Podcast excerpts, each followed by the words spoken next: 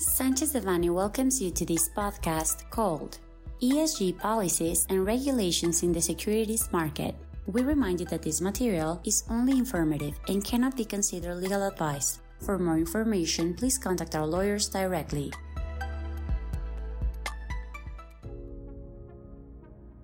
On December 28, 2023, the Ministry of Finance and Public Credit published in the official Gazette of the Federation the decree by which several provisions of the Securities Market Law and the Investment Funds Law are amended, added, and repealed. This decree added, among others, Article 9 bis, which by law imposes on the Ministry of Finance and Public Credit, with the prior opinion of the National Banking and Securities Commission and the Bank of Mexico, the obligation to establish or issue general administrative provisions in matters of sustainable development, as well as to strengthen gender equity aimed at promoting, informing, and evaluating the adoption of best practices in stock exchange matters with the above the basis for the Ministry of Finance and Public Credit to issue within 2024 a firm and formal regulation on sustainable financing in Mexico and due compliance with ESG policies of financial, banking, and stock market entities is established, giving way to the transition to green or sustainable financing.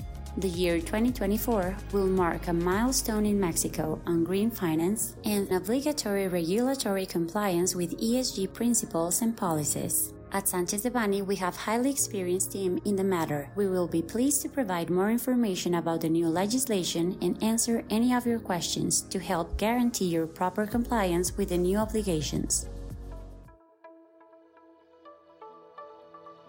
This content was prepared by Georgina Gutierrez Barbosa and Enrique Cruz Lozano, members of the Environmental Practice Group.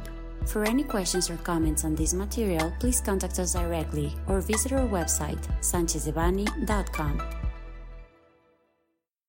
Unless otherwise specified, users of this podcast may save and use the information contained here only for educational, personal, and non commercial purposes. Therefore, its reproduction for any other medium is prohibited, including but not limited to copying, retransmitting, or editing without prior permission of Sanchez Devanny Eseverri,